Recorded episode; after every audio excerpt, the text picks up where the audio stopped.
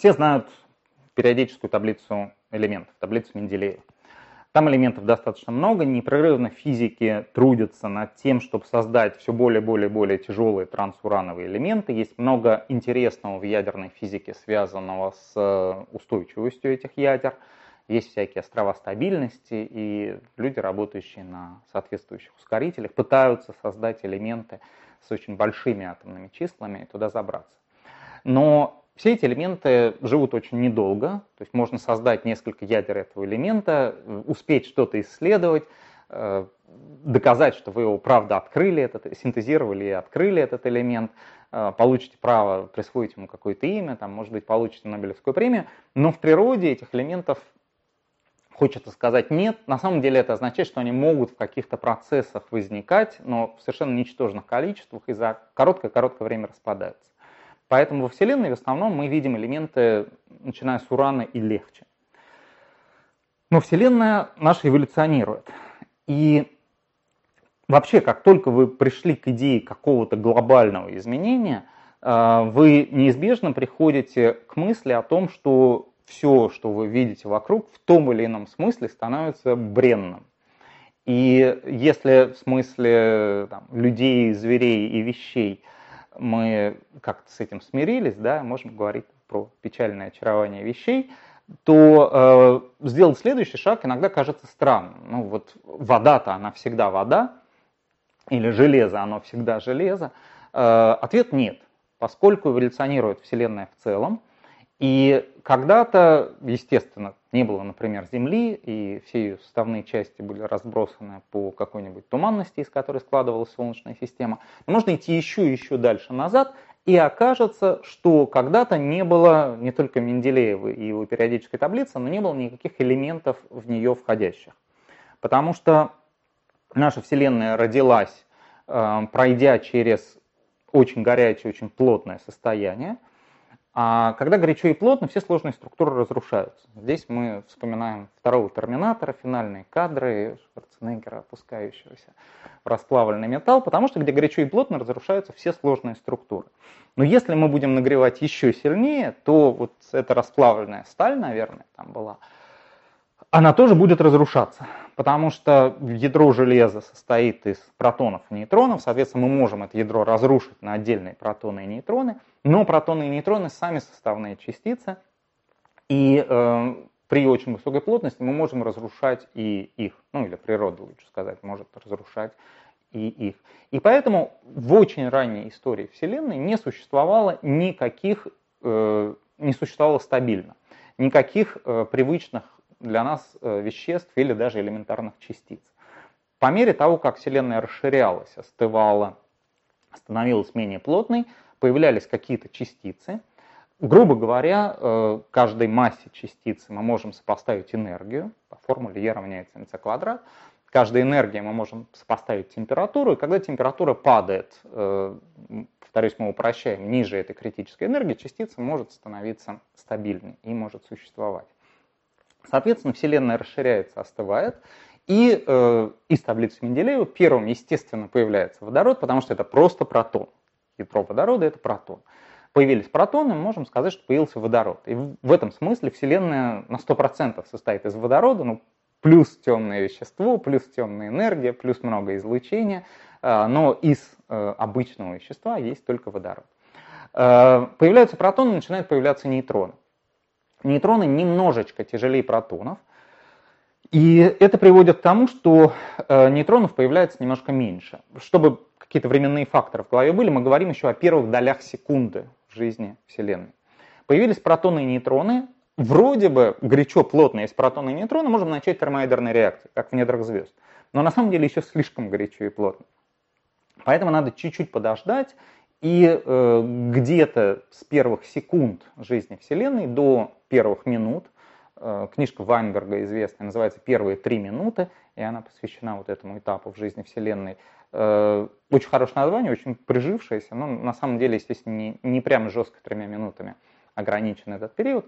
Э, в первые минуты начинает идти термоядерная реакция, потому что вся Вселенная похожа на недра звезды. И термоядерные реакции могут идти.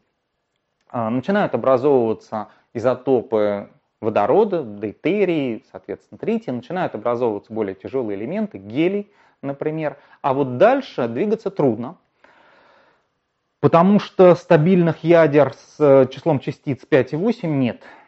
И получается такая вот сложная затыка. Представьте, что у вас комната, э, усыпанная детальками от лего, и вам нужно бегать, собирать структуры, но э, детальки разбегаются, вот, или там комната расширяется, или все это сплошные траволаты, в общем, как-то все движется, вам трудно собирать эти детальки. Да еще вдобавок, вот, вот две вы сложили, еще две сложили, а приткнуть пятую не получается, нет никакого слота. Вы можете только, например, э, взять две вот этих штучки, там, сложить друг, и то, и то не получается. Вот три вы можете сложить, а это сложно, рук не хватает. И э, поэтому за вот эти первые минуты жизни Вселенной в основном успевает сформироваться только гелий. Немножко лития, там, немножко дейтерия остается, он просто сгорает в этих реакциях, превращается в тот же гелий, например. Э, так что в основном Вселенная оказывается состоящей из водорода и гелия. Э, спустя, повторюсь, где-то первые минуты своей жизни. Плюс совсем небольшое количество э, элементов немножко более тяжелых. И как бы все. На, на этом первоначальный этап формирования таблицы Менделеева закончился, и наступает пауза, пока не появятся первые звезды. Вот в звездах опять получается горячо и плотно, создаются условия для продолжения термоядерного синтеза. И звезды большую часть своей жизни занимаются синтезом гелия из водорода. То есть все равно игра с первыми двумя э, элементами. Поэтому из-за существования звезд водорода становится меньше, гелия становится больше. Но важно понимать, что по большей части вещество у Вселенной находится не в звездах. В основном обычное вещество Э, разбросано по всей Вселенной в облаках газа, горячего газа, в скоплениях галактик, э, в волокнах между скоплениями. И этот газ, может быть, никогда не превратится в звезды. То есть в этом смысле Вселенная все равно такая останется, в основном э, состоящей из водорода и гелия, если мы говорим об обычном веществе. Но на фоне этого, на уровне процентов, количество легких элементов падает, количество тяжелых элементов растет. Итак, э, после эпохи первоначального нуклеосинтеза наступает эпоха звездного нуклеосинтеза, которая идет и в наши дни. В звезде вначале водород превращается в гелий. Если условия позволят, э, а условия это температура и плотность, то пойдут следующие реакции. Чем дальше мы продвигаемся по таблице Менделеева, тем труднее э, начинать эти реакции, тем более экстремальные условия нужны. Условия создаются звездой сами по себе. Звезда сама на себя давит, ее гравитационная энергия уравновешивается ее внутренней энергией, связанной с э, давлением газа и излучения. Соответственно, чем тяжелее звезда, тем сильнее она себя сдавливает, получает более высокую температуру и плотность в центре, и там могут идти следующие атомные реакции. В Солнце э, после синтеза гелия запустится следующая реакция, будет образовываться углерод и кислород – Дальше реакции не пойдут, и Солнце превратится в кислородно-углеродный белый карлик. Но при этом внешние слои Солнца, уже обогащенные реакциями синтеза, будут сброшены. Солнце превратится в планетарную туманность, внешние слои разлетятся, и по большей части вот так сброшенное вещество, после того, как оно перемешается с веществом межзвездной среды, сможет войти в состав следующего поколения звезд. Так что э, у звезд есть такая вот эволюция, есть химическая эволюция галактик. Каждые следующие образующиеся звезды в среднем содержат все больше и больше тяжелых элементов. Поэтому самые первые звезды, которые образовывались из чистого водорода и гелия, они, например, не могли иметь э, каменных планет, потому что их не из чего было делать. Нужно было, чтобы прошел цикл эволюции первых звезд – и здесь важно, что быстрее всего эволюционируют массивные звезды. Солнце и его полное время жизни почти 12 миллиардов лет. А массивные звезды живут несколько миллионов лет, э, они доводят реакции до железа и в конце своей жизни взрываются. При взрыве, кроме самого внутреннего ядра, все вещество оказывается сброшенным, и поэтому наружу сбрасывается большое количество естественно, и водорода, который остался непереработанным во внешних слоях. Но э, важно, что выбрасывается большое количество кислорода, кремния, магния. то есть уже достаточно тяжелых элементов, чуть-чуть не доходящих до железа. Железо и родственные ему никель и кобальт, очень выделенные элементы, э, может быть, со школьных времен памятна такая картинка, э, номер элемента и э, выделение энергии при реакциях синтеза или распада. И там получается такой максимум и железо, никель, кобальт находятся на самой верхушке. Это означает, что распад тяжелых элементов выгоден до железа, синтез из легких тоже выгоден до железа. Дальше энергию нужно тратить. Соответственно, мы двигаемся со стороны водорода, со стороны легких элементов, и э, реакции термоядерного синтеза в звездах могут доходить до железа. Они должны идти с выделением энергии. Э, при взрыве массивной звезды железо в основном не выбрасывается. Оно остается вот в этом центральном ядре, превращается в нейтронную звезду или черную дыру, но выбрасываются элементы тяжелее железа. Э, железо выбрасывается при других взрывах. Взрываться могут белые карлики. Вот то, что остается, например, от Солнца. Сам по себе белый карлик очень стабильный объект.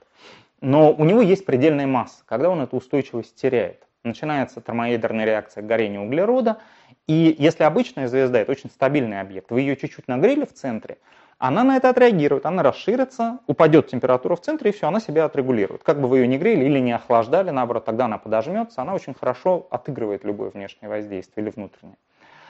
А белый карлик так не умеет. Вы запустили реакцию, он хочет расшириться, а, а не может. И поэтому термоядерная реакция быстро охватывает весь белый карлик, он целиком взрывается.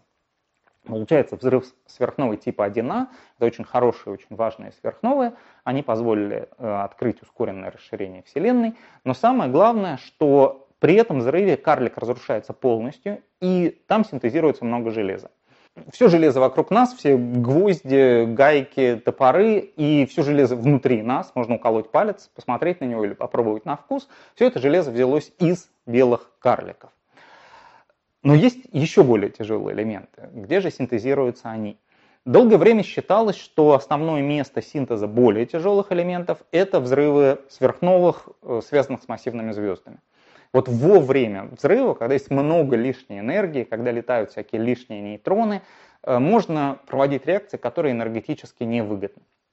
Просто условие так сложилось, и вот в этом разлетающемся веществе могут идти реакции, синтезирующие достаточно тяжелые элементы, и они действительно идут.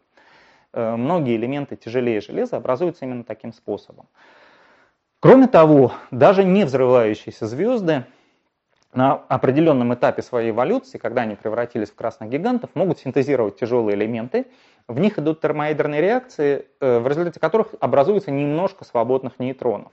Нейтрон э, в этом смысле очень хорошая частица, поскольку заряда у нее нет, она может легко проникать в атомное ядро.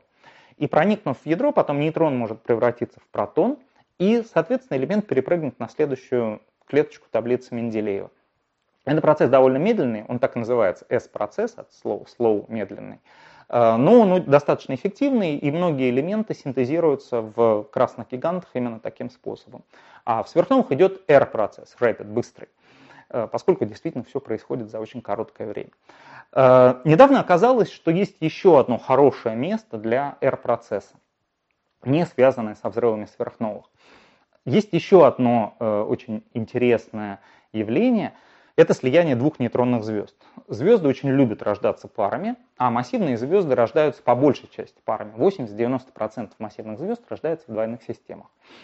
Э, в результате эволюции двойные могут разрушаться, но какие-то доходят до конца, и если у нас в системе было две массивных звезды, мы можем получить систему из двух нейтронных звезд. После этого они будут сближаться за счет э, излучения гравитационных волн и в конце концов сольются. То есть представьте, вы берете объект размером 20 километров с массой полторы массы Солнца и почти со скоростью света роняете его на другой такой же объект. Даже по простой формуле э, кинетическая энергия равняется mv квадрат пополам. Если в качестве m вы подставите, скажем, две массы Солнца, а в качестве v подставите треть скорости света, можете посчитать, вы получите совершенно фантастическую энергию. Она будет выделяться и в виде гравитационных волн, и, по всей видимости, установки Лайга уже видят такие события, но мы еще об этом не знаем. А, но при этом, э, поскольку сталкиваются реальные объекты, происходит действительно взрыв. Выделяется много энергии в гамма-диапазоне, в рентгеновском диапазоне, вообще говоря, во всех диапазонах. И часть этой энергии идет на синтез элементов. И современные расчеты, они наблюдениями так окончательно не подтверждены, но достаточно надежные современные расчеты показывают, что, например, и это стало уже таким штампом, золото в основном рождается в таких реакциях. То есть если вы смотрите, если у вас есть не просто гвоздь дома, а есть зачем-то золотой гвоздь, который вы вбили в стену, чтобы повесить что-то особенно памятное, э, то большая часть атомов золота в этом вашем замечательном золотом гвозде – не просто когда-то где-то побывали в космосе, они побывали в таком экзотическом процессе, как слияние двух нейтронных звезд. Процесс действительно экзотический, он даже в такой системе большой, как наша галактика, происходит где-то раз в 20-30 тысяч лет. Кажется довольно редко, но тем не менее э, хватает, чтобы что-то насинтезировать. Ну или наоборот, можно сказать, что происходит так редко, и поэтому золото такое редкое и дорогое. Э, и вообще видно, что многие элементы оказываются достаточно редкими, они для нас часто важнее. Есть всякие редкоземельные металлы, которые используются в ваших смартфонах. А современный человек скорее обойдется без золотого гвоздя, чем без смартфона. Э, вот всех этих элементов мало, э, потому что они рождаются в каких-то редких астрофизических процессах. И по большей части так или иначе все эти процессы связаны со звездами, с их более или менее спокойной эволюцией, но с поздними стадиями, с взрывами массивных звезд, со взрывами белых карликов или со слияниями нейтронных звезд.